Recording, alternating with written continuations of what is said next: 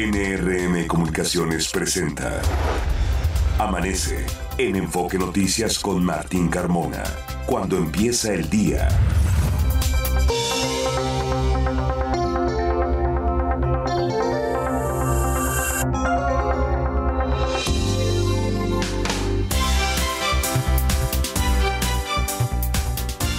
Hola, ¿qué tal? Muy buenos días, me da mucho gusto saludarlo. Ya son las 6 de la mañana con dos minutos de este jueves primero de febrero.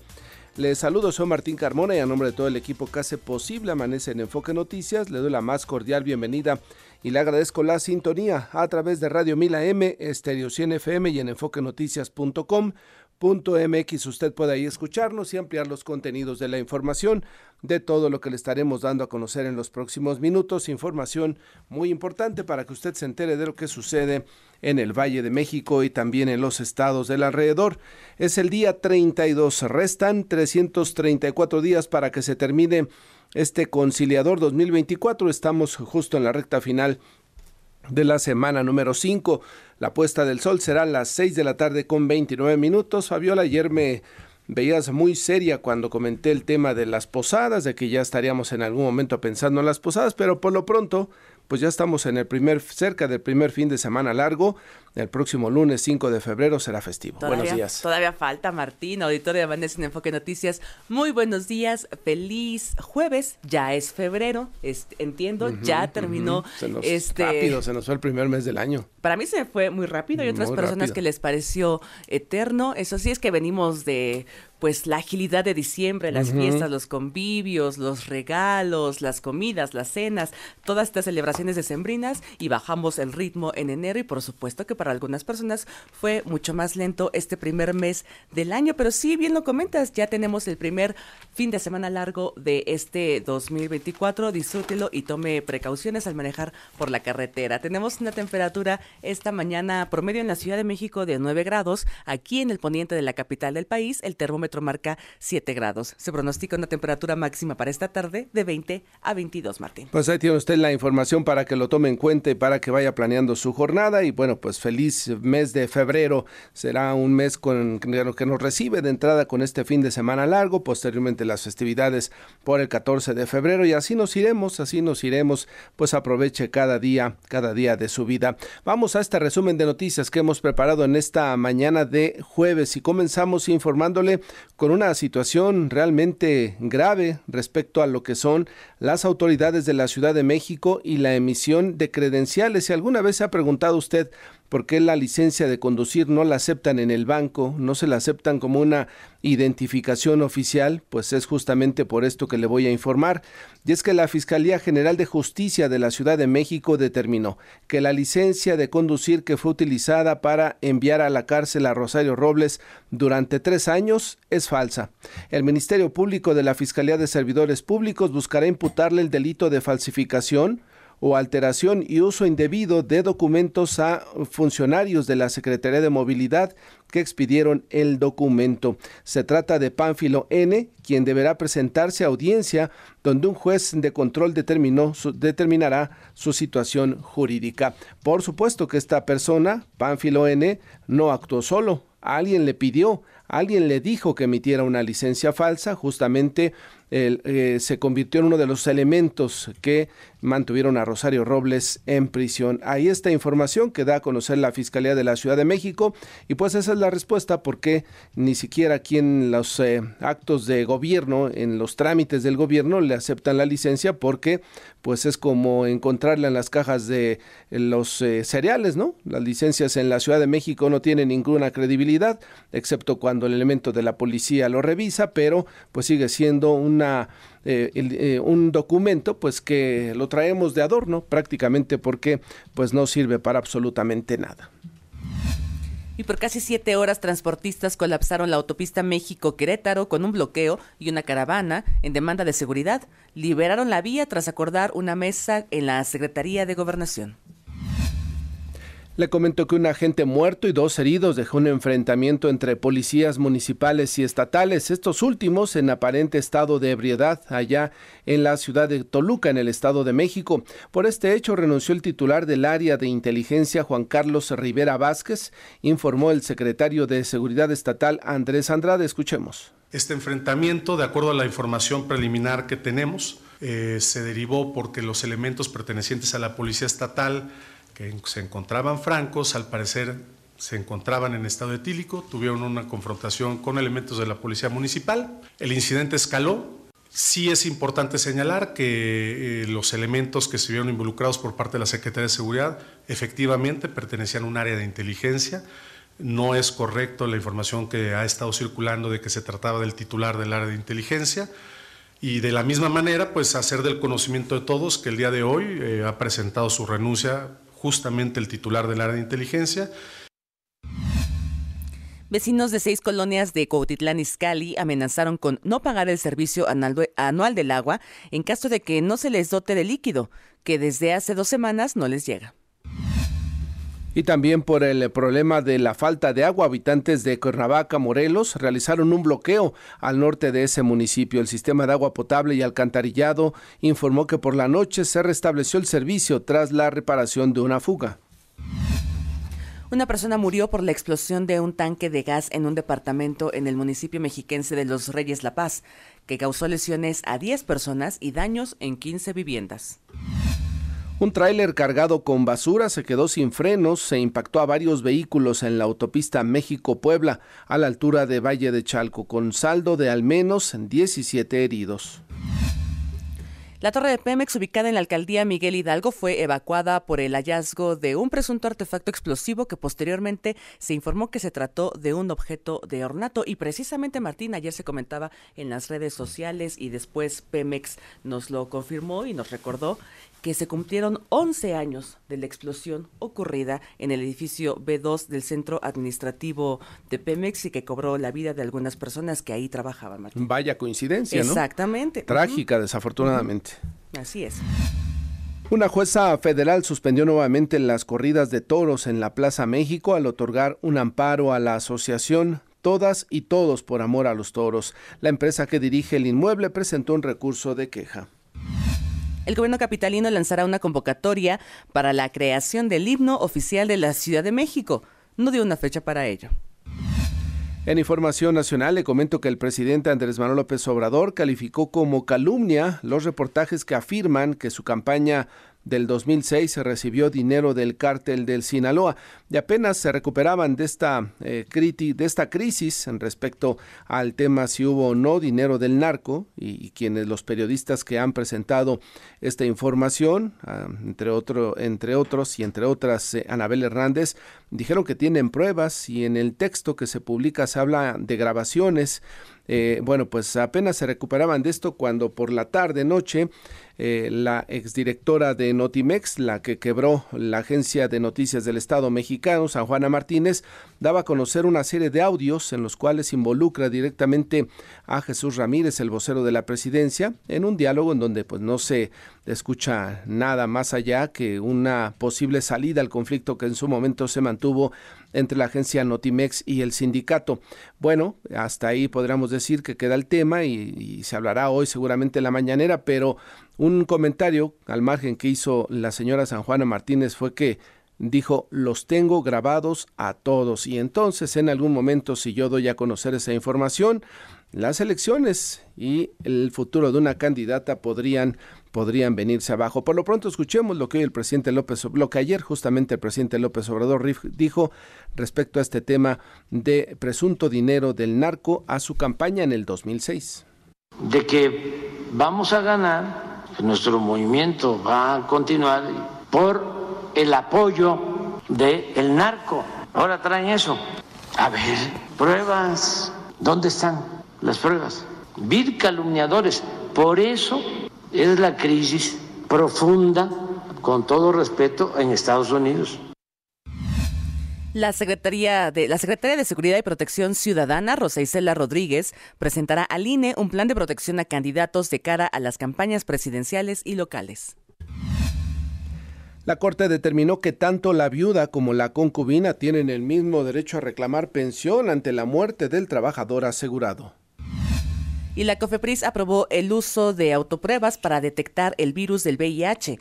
El objetivo es facilitar diagnósticos oportunos. Buenos días, 6 de la mañana con 13 minutos, momento de una pausa. Le recordamos nuestras vías de comunicación y contacto. Me ubica en la red social de X en arroba Carmona Martín. A nosotros como Enfoque Noticias en Twitter, Facebook, Instagram, YouTube y TikTok. Nuestro WhatsApp es el 55 73 60 35 87.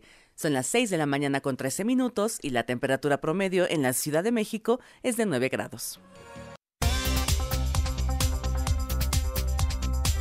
Está usted escuchando Amanece en Enfoque Noticias por Stereo 100, 100.1 de FM y Radio 1000 AM. Regresamos con Martín Carmona.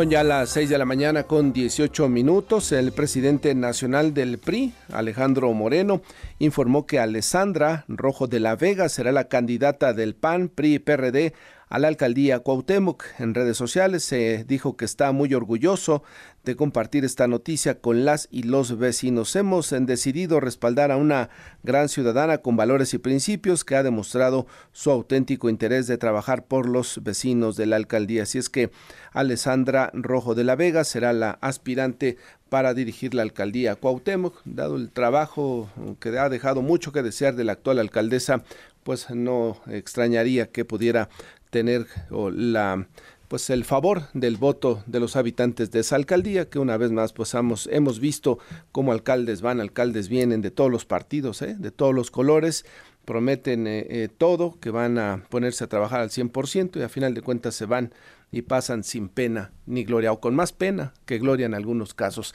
6 de la mañana con 19 minutos, Ricardo Trejo, adelante, buenos días. Martín, auditorio de Amanece en Enfoque Noticias, buenos días. Ante el incremento de la temperatura en la temporada de ozono, la Ciudad de México y en general la megalópolis requiere de un plan de adaptación al cambio climático.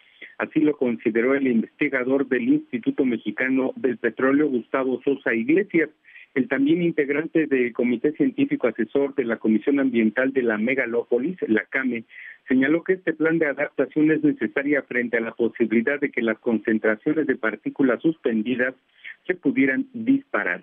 Y esto fue lo que dijo. Escuchemos creo que van a hacer falta a futuro desarrollar un plan de adaptación al cambio climático para la zona de, la megalópolis, en el sentido de que no solo vemos que se está, este, corremos el riesgo de que si la meteorología no funciona adecuadamente, las concentraciones se pueden disparar de, ozono, puedan dispararse muy mucho. Entonces, creo que sí vale la pena ir pensando en desarrollar un plan de contingencia, un plan para este, adaptación al cambio climático y se le pega a los dos, tanto la contaminación del aire como a la parte climática. Asimismo, Gustavo Sosa dijo que las estaciones de monitoreo ambiental requieren de una estandarización para contar con mediciones certeras del ozono. Escuchemos. Y la otra es este que tiene que ver con las estaciones de, monitoreo, las redes de monitoreo. Este, hubo una presentación reciente en donde se vio que eh, las estaciones no están, se requiere una, una mayor estandarización de los procedimientos, tanto de operación como de calibración, para tener la certeza de, realmente lo que estamos midiendo sea lo que está en el ambiente, ¿no? Y no tomar medidas sesgadas de políticas eh, públicas sesgadas porque no, tengan, no tenemos ni una cobertura ni una adecuada este, representación de la calidad del aire y es que para la Ciudad de México las concentraciones de ozono aumentan conforme se incrementa la temperatura en el aire. Lo anterior provocaría alguna contingencia ambiental. Este miércoles se realizó el taller revisión de la situación de la calidad del aire de la megalópolis, en la que tomaron parte especialistas quienes formularon recomendaciones ante la situación ambiental que se generará en la próxima temporada de calor en la zona metropolitana. Martín, por el momento el reporte para el auditorio de Amanece en Enfoque Noticias. Bien, Ricardo, gracias por la información. Y quedamos al pendiente, Martín. Buen día. Buenos días. Y vamos ahora con Natalia Estrada, nuestra compañera reportera, quien nos tiene información del jefe de gobierno, Martí Batres. Adelante, Natalia. Buenos días. ¿Qué tal, Martín? Un saludo para ti y el auditorio de Amanece en Enfoque Noticias. El jefe de gobierno Martí Batres sostuvo que la mejora en la percepción de seguridad reportada por el INEGI se debe en mayor medida al trabajo de las autoridades capitalinas y no solo a las acciones eh, pues que llevan a cabo las alcaldías. Vamos a escuchar. Algunos alcaldes y exalcaldes de la oposición afirman, ahora que salieron las estadísticas de que va bajando la percepción de inseguridad en la Ciudad de México, que esos buenos resultados se deben a su trabajo. Esto es muy relativo, por no decir que es falso. Si bien algunas alcaldías contratan policía auxiliar, es un alcance mucho menor el que tienen si contrastamos con la labor del gobierno y de las autoridades centrales. Durante su informe por sus 200 días de gobierno, Batres señaló que más del 90% de las detenciones de personas relacionadas a diversos delitos las realiza la Secretaría de Seguridad Ciudadana en coordinación con la Fiscalía Capitalina.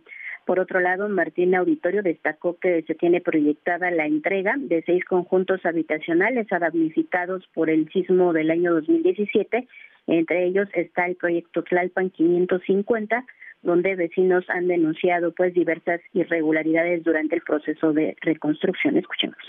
En estos próximos 100 días tenemos programado entregar la vivienda de familias damnificadas por los temblores del 2017 a los vecinos de Ámsterdam 285, Revillagigedo 78, Sur 69, Balsas 18, Herrero 54 y Tlalpan 550.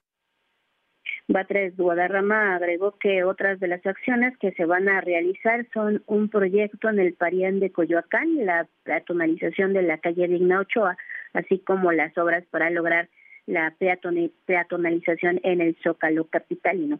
Martín, la información que les tengo. Decía el jefe de gobierno Martí Batres y quiere, por supuesto, colgarse la medalla de que la Benito Juárez tiene una mejor percepción. De hecho, fue de las eh, principales alcaldías a nivel nacional con eh, la mejor percepción de seguridad.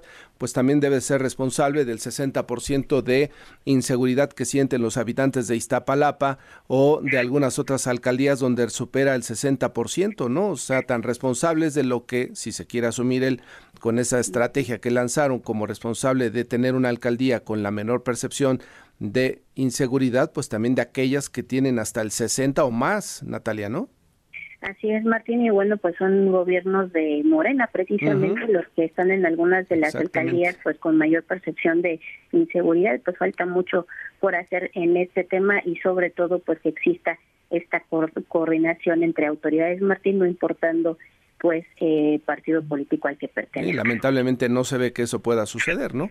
Si estás criticando al alcalde porque tiene mejor, ha hecho mejor trabajo y tiene mejores resultados en materia de seguridad, pues se ve difícil que en algún momento se pueda sentar con esas autoridades eh, de las alcaldías, pues eh, en pleno tema político, ¿no? Metido Martí Batres y bueno, pues así estaremos durante los próximos meses, Natalia. Así es, Martín, pues son tiempos electorales y bueno, esto se antoja hasta que termine este proceso electoral. Desafortunadamente, gracias y buenos días. Pendientes, buen día. Y debería de plantearse un reto el propio jefe de gobierno para demostrar que su estrategia va a funcionar, debería decir, me comprometo a que en este año Iztapalapa va a tener el mismo porcentaje de percepción de seguridad que la Benito Juárez. Eso, eso sería, si lo logra, un acierto extraordinario y entonces sí le creeríamos que es un trabajo también impulsado desde el gobierno central y no solamente del alcalde. Así es que, pues bueno, pues estaremos con estos temas de politiquería durante los próximos meses. Más información metropolitana, Noemí Cruz, adelante. Martín, auditorio de Amanece en Enfoque Noticias, buenos días. Por la veda electoral en el Estado de México se adelantarán tres bimestres de apoyo y tres despensas de los programas Mujeres con Bienestar y Canasta Alimentaria. En Texcaltitlán, Estado de México, se lleva a cabo la jornada de esterilización canina y felina con la finalidad de reducir el número de animales callejeros. Además, hasta este viernes se aplicará la vacuna antirrábica un servidor público del Congreso mexiquense se electrocutó al momento de instalar lonas propagandísticas de una diputada local. El joven de 26 años tuvo que ser trasladado a un hospital para recibir atención médica. En la Ciudad de México, la alcaldesa de Álvaro Obregón, Lía Limón, anunció la puesta en marcha del camino blindado número 29 y 30, en el que se rehabilitaron más de 75 metros de calle y se sustituyeron aproximadamente 110 metros lineales de la red de agua potable. La edil dijo que este es un esfuerzo continuo para mejorar la seguridad y bienestar de los habitantes de 34 colonias de la demarcación. Iniciarán trabajos de pavimentación en la colonia Potrero del Rey del municipio de Catepec, Estado de México. La Dirección de Desarrollo Urbano y Obras Públicas será la encargada de estos trabajos. Martín, hasta aquí el enfoque metropolitano. Gracias, Noemí. Los deportes con Javier Trejo Garay. Javier Trejo Garay, buenos días. ¿Qué tal? ¿Cómo estás, mi querido Martín? Fabi, ¿cómo les va? Buenos días. Hola, Javi, muy buenos días. Qué gusto saludarles. Pues vamos con lo importante, la información deportiva. A ver, eh, justo yo sé que no están con el pendiente de, de que este primer día del mes de febrero, que se celebra, que recordamos. Bueno, para aquellos que gustan de estas cosas, les cuento que hoy, justamente el primer día de febrero, se cumple un año de que Tom Brady anunció su retiro del fútbol americano profesional de la NFL. Yo sé que estoy a punto de derramar la primera lágrima del mes de febrero, Javier. Lo sé, lo sé, por eso quería compartirlo con ustedes, porque sé que esto les llega profundamente. Al final del día, bueno, Tom Brady, un ícono, por supuesto, en la NFL. Sin duda. Histórico. Yo diría que en el deporte en lo general, no y solamente. Que lo siguen extrañando los patriotas. Sí, por supuesto, bueno, y, y, y, y, hasta Tampa Bay, ¿no? Que, que, no tuvo una mala temporada. Tampa Bay la alcanzó para jugar hasta, hasta playoffs al equipo de los Bucaneros de Tampa Bay. Pero eh, es interesante ver eh, lo que dejó este señor, 45 años de edad, ¿eh? 45 años de edad. Ahora que Patrick Mahomes ha llegado a otro Super Bowl, es el número cuarto que va a jugar obviamente la comparación con lo que hizo Tom Brady, incluso a la edad que tiene ahora eh, Pat Mahomes, si, si repasamos lo que hizo Brady a los 28 años que tiene hoy Mahomes, Mahomes sale con una ventaja importante. Sin embargo, creo que lo importante alrededor de Brady fue la longevidad, la forma en la que jugó durante tantos años, más de 20 años, al nivel que jugó, y no solamente con el nivel que exhibió, sino además con el deseo de jugar. No sé si me, si, si me explique, pero eh, no es lo mismo para un deportista sino que le pregunten a varios que se aburrieron muy pronto. Ahí está, por ejemplo, jugadores de fútbol. Estoy pensando en jugadores como Luis García, que se retiró muy pronto. Jugadores como el propio eh, Giovanni Dos Santos, que le perdió el gusto. Campos, yo creo que Jorge Campos, Jorge Campos también, Se retiró muy joven, pudo haber dado un poquito más, sobre todo por la posición que jugaba, ¿no? Claro, totalmente de acuerdo contigo, Mario. Perdón, Martín, hasta el nombre te cambié. Oye, pero jugar 21 años como 22 años como jugó Tom Brady, sí. a ese nivel se requiere no solamente un estado físico adecuado, sino el deseo de seguir compitiendo. Y eso no es tan fácil, me parece, bueno, después de dos décadas, ¿no? Solamente eh, hay alguien que sí lo podría lograr. ¿Quién? Cristiano Ronaldo. Ah, Cristiano Ronaldo. ¿No? Bueno, sí, sí, me parece que sí. Cristiano Ronaldo es un jugador muy competitivo. En eso que has descrito, creo que le queda bien. Sí, sí, sí, es muy competitivo. Me queda claro que esa es el, la, la, clave para seguir este nivel. Más allá del estado físico, eh, el deseo de seguir compitiendo. Y creo que sí, tiene razón. Cristiano puede ser un muy buen ejemplo de ello. Bueno, fíjate además, o fíjense amigos, que eh, terminó hace un año el, el contrato, el, la última temporada de, de Brady con el equipo de los Bucaneros. Y ese último año que jugó el equipo de Bucaneros con Tom Brady. Tom Brady ganaba 18 millones de dólares, o ganó, mejor dicho, durante ese último año 18 millones de dólares por esa temporada. Bueno, eh, el día de ayer también, previo a cumplir un año de su retiro, eh, confirmó Tom Brady que a partir de este 2024 se integra a una televisora en los Estados Unidos para ser analista de la temporada o a partir de la temporada 2024 de la NFL. La temporada 2024 empieza en septiembre. Se está terminando ahora la del 23. Eh, ha confirmado, insisto, que va a, a, empezar ya sus labores como analista en la próxima temporada de la NFL, pero también se confirma el salario que va a devengar. 37 millones de dólares como analista de televisión, Tom Brady. 37 millones de dólares por año. ¿Por hacer lo por que año. haces tú? Bueno, pues ojalá, ojalá me pagaran. Javier. Pues la, el 10%, el 1% Sí, me, me sí, sí, conformo. sí. Con el 1% me Lo conformo. malo es mi que no Martín. jugaste tantos eh, super, Ya Super yo Bowls, ¿no? no, no, no jugué ese nivel. Eh, sí hay- una gran diferencia, pero 37 millones de dólares como comentarista, pues es más del doble de lo que ganó en su último año como jugador. Y sin arriesgar el físico, ¿no? Sí. Como lo arriesgó Sentado todavía jugando.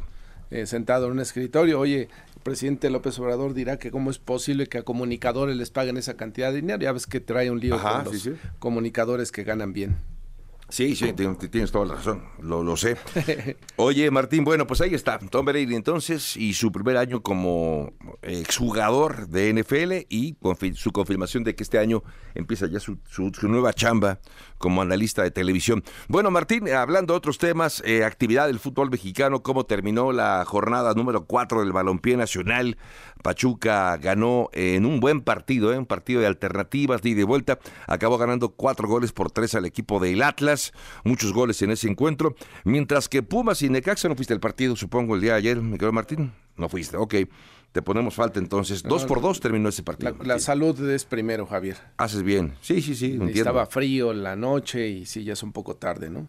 entiendo y me decía Augusto, nuestro compañero de deportes, que el que finalmente Pumas ha modificado sus horarios y lo que resta de la temporada, bueno, llevas cuatro jornadas, solamente un juego como local va a ser a las 12, el resto va a ser domingo a las 5 de la tarde. A las 5 de la tarde. Prácticamente han cambiado su horario y eso que consideramos mucho que era una ventaja jugar al mediodía bajo el rayo del sol en un domingo, que era una ventaja para pues quienes para ellos, claro, los locales. Se perdió. ¿Se va a perder? Sí, sí, sí. Es un buen punto este, Martín, que tanto, que tanto realmente beneficia, ¿no? A un equipo eh, acostumbrado a jugar a las 12 del mediodía? Me parece que sí, en principio suena bien, ¿no? Suena lógico. Pero sí, han decidido optar por un cambio de horario, no sé. No sé con qué, si, si es un tema de, de, televisoras. De televisoras probablemente, muy posiblemente. Me, queda más... Eh, sí, más seguramente debe ser por ahí, Martín. Oye, más adelante platicamos un poco de la Fórmula 1. Se cerró, cerraron filas los equipos de la Fórmula 1 y le dijeron no al equipo Andretti. Para el 2026 esperaba el ingreso de la escudería de Mario y de Michael Andretti. Le han dicho que no. Habían pedido una serie de requisitos para que pudiera mm. entrar. Se la pusieron muy complicada Andretti. Cada requisito que le ponían, le decían, ok, aquí está. Oye, necesitamos también esto, aquí está. De 50 millones de euros que le pedían como requisito para inscribirse, se lo subieron a 200 millones de euros. Aquí están los 200 millones de euros. Y al final, no sabes qué, mejor no. Le tuvieron miedo, me parece, a Michael Andretti, Mario Andretti en la Fórmula 1. ¿eh? Es un tema interesante este el que, el, que, el que se pone sobre la mesa porque es un buen equipo. A ver, dos eh, grandes eh, pilotos como Mario y Michael Andretti creíble que con lo que están haciendo les digan no, no, mejor no, no, ni hablar. Me quiero Martín, más adelante tenemos más información en Enfoque Noticias. Estaremos atentos, eh, Javier. Eh, ayer el Barça apenas, apenas ganó 1-0, ¿no? A los Azunas, sí, apenas. Le dio oxígeno a Xavi, quien pues no termina de dar el ancho, o ya no lo dio, ¿no? En el Barça. No, ya no, ya no. no, y además con, con, los comentarios me parece también ya es, es, como una renuncia anticipada, ¿no? Es decir, no solamente renuncia laboral. Y cada partido será el doble de críticas para él. Sino es como decir, pues ya, ya no quiero estar aquí. Con lo que dijo es como que, como que está a fuerza ya en el banquillo. Lamentablemente. Javier, gracias. A ti, buen día. Buenos días, 6 de la mañana con 34, 35 minutos en este momento. Pausa, regresamos. Está usted escuchando Amanece en Enfoque Noticias por Stereo 100, 100.1 de FM y Radio 1000 AM. Regresamos con Martín Carmona. Son ya las 6 de la mañana con 39 minutos. Saludo en la línea telefónica a la consejera del Instituto Electoral del Estado de México, Karina Vaquera Montoya. ¿Cómo está, consejera? Muy buenos días. Buen día, Martín, y por supuesto a todo el auditorio. Gracias por estar esta mañana. Hay un anuncio importante que hacer para todos aquellos que tienen familiares en el extranjero y que tienen credencial de elector en todo el Estado de México, con miras al proceso electoral que está ya prácticamente a la vuelta de la esquina, consejera. Así es, Martín. En esta ocasión, por primera ocasión y derivado de una sentencia que se determinó por un tribunal electoral local, eh, los mexiquenses que radican en el extranjero podrán votar de nueva cuenta. Lo hicieron ya en la pasada elección para la gubernatura, sin embargo, ahora también podrán hacerlo por diputados para representación proporcional, por eso nos es muy importante este espacio que agradecemos. Y comentarles que si aún no han tramitado, si tienen familiares que se encuentren residiendo en el extranjero y aún no han tramitado su credencial para votar, podrán hacerlo hasta el, el 20 de febrero y van a poder ejercer este derecho tan importante ahora para diputados de representación proporcional, es lo mismo que en otras entidades del país, donde también podrán votar por diferentes cargos. Correcto. Este, esta renovación de la credencial de elector serían los consulados. Sí, pueden acudir con cita o sin cita. Quienes se encuentren en esta circunstancia pueden ir a la embajada o al consulado mexicano más cercano a su domicilio. Si tienen cita, pueden llamar a los números del y al propio correo electrónico de la Secretaría de Relaciones Exteriores, pero también pueden acudir sin cita, Martín, que eso es algo muy importante y algo que sí nos gustaría dejar claro es que las credenciales que tramiten después del 20 de febrero van a quedar resguardadas. Por eso es muy importante que puedan hacer su trámite antes del 20 de febrero y que también puedan registrarse a la lista nominal. ¿Por qué registrarse? Porque registrarse a la lista nominal implica determinar y elegir la modalidad por la que van a poder votar, ya sea mediante el voto electrónico, el voto postal o a través también del voto presencial que ahora será en 23 consulados. En 23 consulados. Eh, ¿Solamente por eh, diputados de representación proporcional no podrán votar por, eh, en este caso, presidenta o presidente?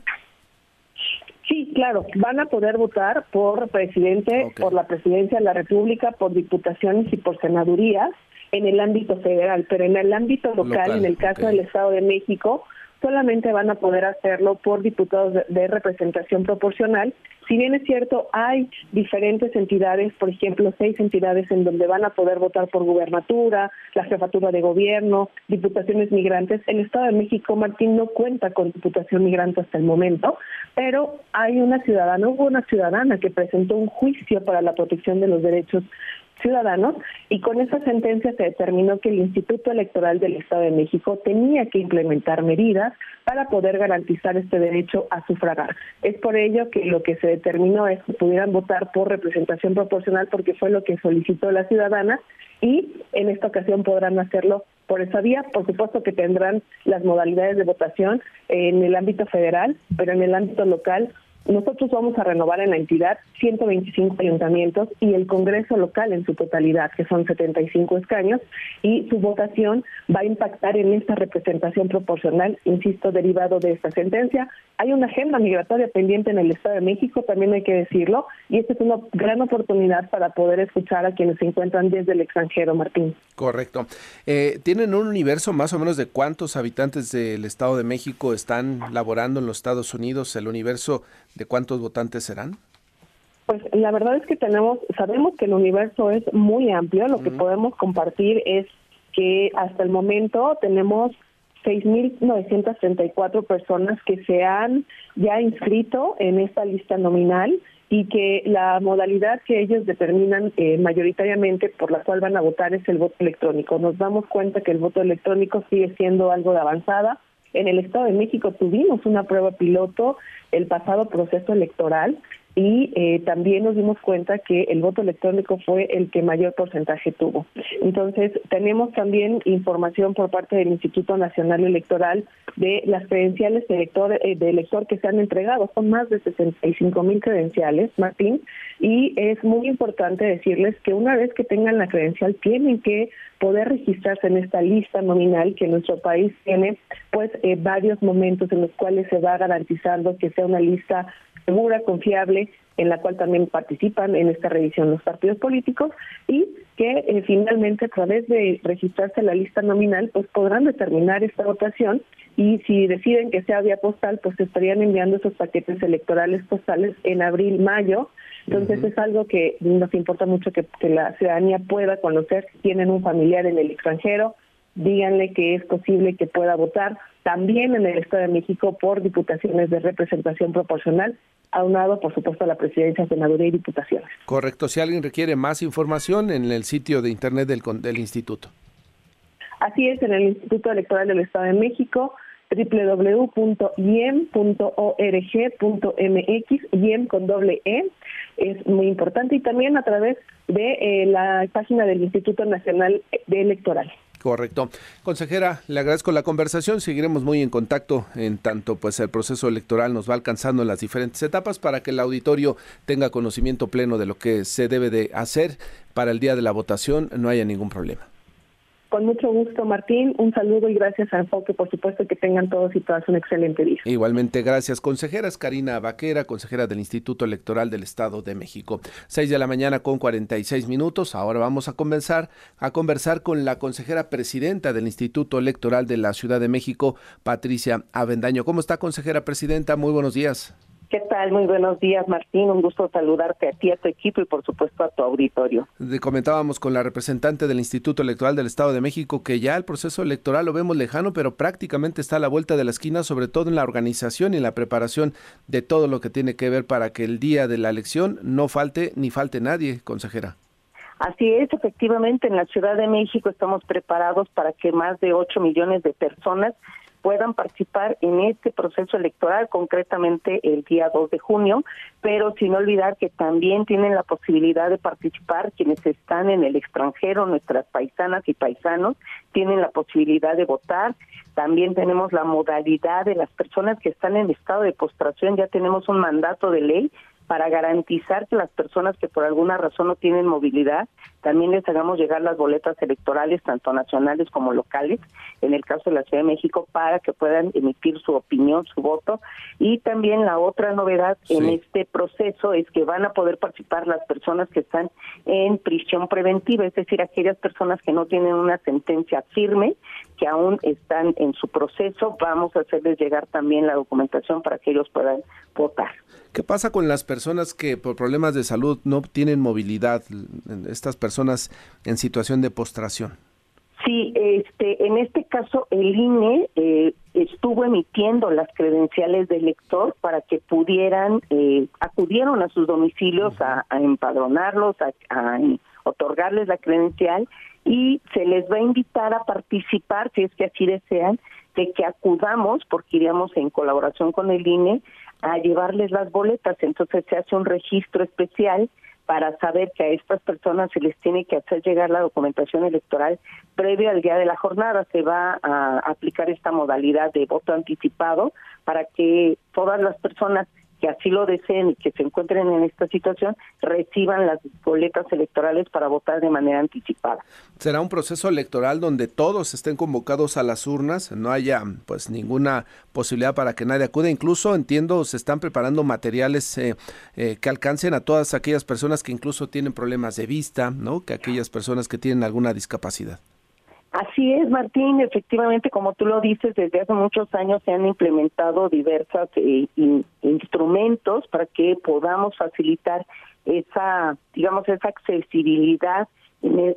tenemos una mascarilla braille, que es este un, cartón precisamente que trae eh, en este lenguaje, se coloca encima de la boleta electoral y así las personas que tienen esa incapacidad de poder visualizar pueden leer. También tenemos otro para quien no sea completamente invidente, que tenga alguna debilidad visual. Tenemos una lupa que se denomina lupa Fresnel, que también es de tamaño carta, que también se coloca sobre la boleta electoral y así existe una mayor visibilidad para identificar qué partido político, qué candidato. También tenemos unas mamparas especiales que facilitan que las personas accedan a, digamos, tengan la facilidad, la comodidad de acercarse en silla de ruedas y puedan emitir su voto. Y todo esto hay que destacarlo, consejera, con recursos eh, cada vez más eh, escasos, con recursos económicos que han ido mermando eh, la operación. Sin embargo, pues esto no ha limitado que se sigan implementando estas novedades que usted nos ha señalado para que el ciudadano pueda ir a votar sin ningún problema.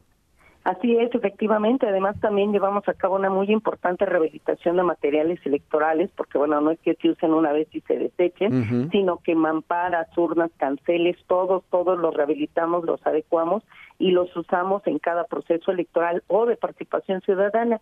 Y también mencionar que, Martín, fíjate que la novedad ahora con el voto en el extranjero es que se van a aplicar tres, tres diversos eh, mecanismos. Uno, el voto postal, en donde las personas recibirán previamente las boletas electorales, tanto locales como nacionales.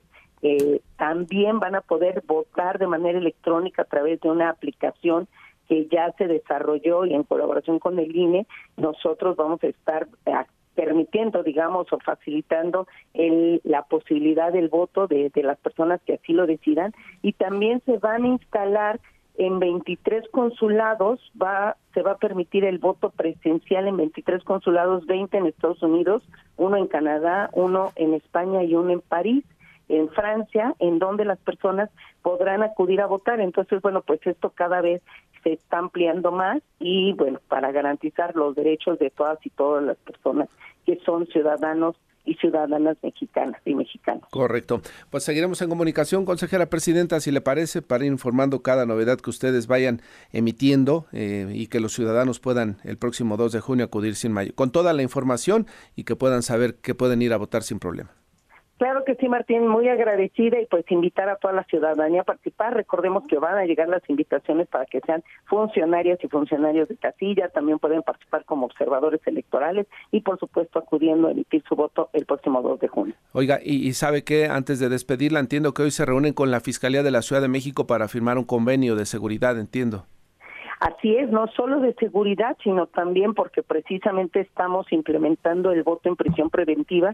Comentarte, Martín, que hemos llevado unas jornadas muy intensas de difusión de este informarles a las personas que están en estos centros de reclusión esta novedad de que ya van a poder participar y pues se, se está haciendo llegar la información la más adecuada, la más pertinente y por supuesto garantizar la seguridad de las casillas en la Ciudad de México el próximo 2 de junio. Estaremos atentos también a este tema. Gracias, consejera, que le vaya muy bien. Muy buenos días, gracias. buenos días, es Patricia Avendaño, consejera presidenta del Instituto Electoral de la Ciudad de México. Como usted escuchó, tanto en el Estado de México como en la Ciudad de México se está haciendo todo lo posible para que el próximo 2 de junio vaya usted tranquilamente a la urna o busque alguna de las otras alternativas y emita su voto. Nadie, nadie se puede quedar al margen de ir a votar, si es joven, si es adulto, si es su primera vez, si es la, la cuarta, quinta vez que va a ir a votar, acuda, comprométase usted también porque muchos recursos humanos y materiales y económicos se están involucrando para el proceso electoral del 2 de julio, Fabiola, y por lo tanto es nuestra responsabilidad como ciudadanos. El proceso electoral 2023-2024, que serán las elecciones más grandes de la historia de México, vamos a elegir 20.263 cargos, por supuesto, presidente, gubernaturas y jefatura de gobierno, más de mil diputaciones locales, 18 mil presidencias municipales, sindicaturas, regiduras y concejalías, 431 cargos auxiliares, por supuesto también 128 senadurías federales y a los 500 diputados, Martín. Pues ahí entonces la invitación, no habrá pretexto para no ir el próximo 2 de junio a las urnas. Ernesto Gloria, estamos contigo, adelante, buenos días. Gracias. Efectivamente, el sector terciario que incluye al comercio, servicios y turismo estimó que por el primer puente vacacional del año que se realizará la próxima semana con motivo de la conmemoración de la promulgación de la Constitución mexicana el 5 de febrero, habría una derrama estimada en 55 mil millones de pesos. La Concanaco Servitur afirmó que sus afiliados que tienen presencia en 1.857 municipios del país estiman un aumento en el gasto en ocio y entretenimiento, ya que desde el sábado 3 hasta el lunes 5 prevén la asistencia de econacionales a los distintos puntos de interés para la población, entre los que destacan los destinos de sol y playa, así como los pueblos mágicos. De concretarse, la derrama económica superaría en 10% los niveles registrados en el 2023. De acuerdo con información de la Secretaría de Turismo Federal, la ocupación hotelera a nivel nacional será en promedio del 62%, cuatro puntos porcentuales más que en el mismo fin de semana del 2023. Se prevé además la llegada de 1.415.000 turistas a hotel, de los que el 26% serán extranjeros. Héctor Tejada Char, presidente de Concanaco Servitur, subrayó la importancia de estos fines de semana largos que dijo permiten a los mexicanos reunir varios días de asueto y desplazarse a otras entidades federativas, favoreciendo así el comercio, los servicios y el turismo. El líder del sector terciario invitó a los mexicanos a realizar compras responsables en establecimientos formales que garanticen los derechos del consumidor y contribuyan al desarrollo económico del país. Finalmente, también también recordó que es importante que los visitantes a los diversos destinos chequen y confirmen con tiempo sus reservaciones con el objetivo de que no se lleven sorpresas o cambios imprevistos de precios. En caso de detectar abusos o incumplimiento por parte de los prestadores de servicio turístico, el organismo cúpula los invitó a denunciar ante la Profeco. Es la información que les tengo. Gracias, Ernesto. Buenos días. La buena noticia con Josefina Claudia Herrera qué mejor buena noticia, Josefina, que ya viene el primer puente, el primer fin de semana largo de este 2024 y llega justo en eh, estos primeros días de febrero. Buenos días. No está Josefina, creo que ya se fue de, puente. Fabiola se adelantó desde hoy jueves.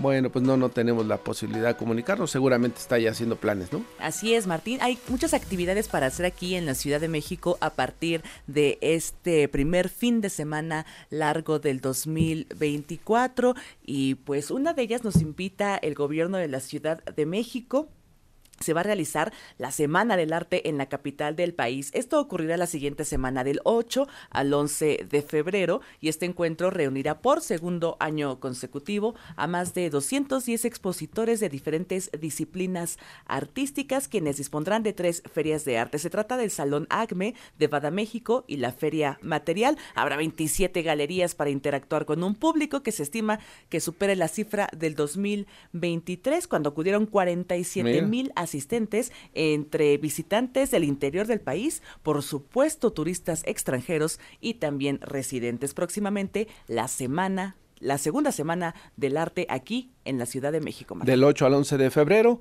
pero antes también tenemos lo de mañana, ¿no? Que es el Día de la Candelaria, Día de Comilona, de las últimas comilonas de, fin de año. Josefina, creo que ya está en la línea. ¿Ya estás en la línea, José? Aquí estoy, Martín, ah. Fabi, amigos de Amanece. Pues sí, la verdad es que sé que eres un padrino responsable y si no ya te iba a mandar a la Feria del Tamal que se inauguró ah. en la macroplaza de la Alcaldía Iztapalapa. Hay 40 expositores, Martín, de varias demarcaciones y los estados de Oaxaca y Guerrero con motivo del Día de la Candelaria. Estarán allí hasta el domingo 4 de febrero. Yo creo que podríamos ir, Fabiola, Josefina, ¿Sí? a oler los tamales nada más. a verlos y a olerlos. Si tú quieres hacer eso, allá tú. Yo sí voy a ir a comer, ¿qué te caería? ¿Qué tal un tamal de arrachera? Mm. O de carne al pastor. No, sigas, por favor. Hay uno de carne de puerco con verdolagas, de zarzamora con queso o este parrillero que ya mencionabas, Fabi, de chistorra y arrachera. Es que en esta feria del tamal hay desde platillos, bueno, tamales gourmet, artesanales o prehispánicos, José. Sí, sí, sí, yo creo que hay de chapulines también, nada más que pues aquí no lo destacan. Cinco eh, mil recetas para elaborar un tamal, o sea, cinco mil formas de elaborar un tamal, Josefina. No, pues es que son deliciosos, o sea, toda esa masita, no, no, no, impresionante. Pero también hay una feria que, en esta feria se cuenta con actividades culturales, Martín, no vayas a pensar que solo ah, hay que ir a comer. Entonces a esas me voy yo, mientras tú y Fabiola van a comer tamales. Perfecto, perfecto. Eso estaría muy bien. Así que, pues si no has comprado los tamales de mañana, porque quiero decirle a nuestra audiencia que te tocó el niño Dios en la rosca de Reyes. Me, cada año me siembran eh, más de uno y entonces, bueno, pues hay que responder, Josefina. Sí, sí, bueno, pues a responder. Casualmente me dicen, mira el pedacito que sobró, te toca y trae como 10 niños Dios, Fabiola, ¿no? Tómalo como un buen augurio, Martín, por favor. bueno, no podemos negarnos entonces. Martín, son bendiciones. Oye, eh, atención porque están alertando y esto, pues a propósito de, las, de, de los periodos que vienen de Semana Santa, que será una temporada intensa de calor con sequía elevada. Esto lo están advirtiendo eh, investigadores de la UNAM, quienes dicen que vendrá una temporada seca, muy complicada, con condiciones favorables para incendios y para que esta sequía nos siga pegando. Así es que, una vez más, hacer el exhorto Josefina Fabiola para que la gente cuide el agua. Eso es importante. No todo es fiesta ni comer tamales. Bueno. Gracias, Josefina. Nunca te ganamos, Martín, nunca, nunca, pero bueno. Buenos días. Muy buenos días. Fabiola, terminamos. 9 grados la temperatura. Y ya viene Mario González con más información. Gracias por su atención. Buenos días.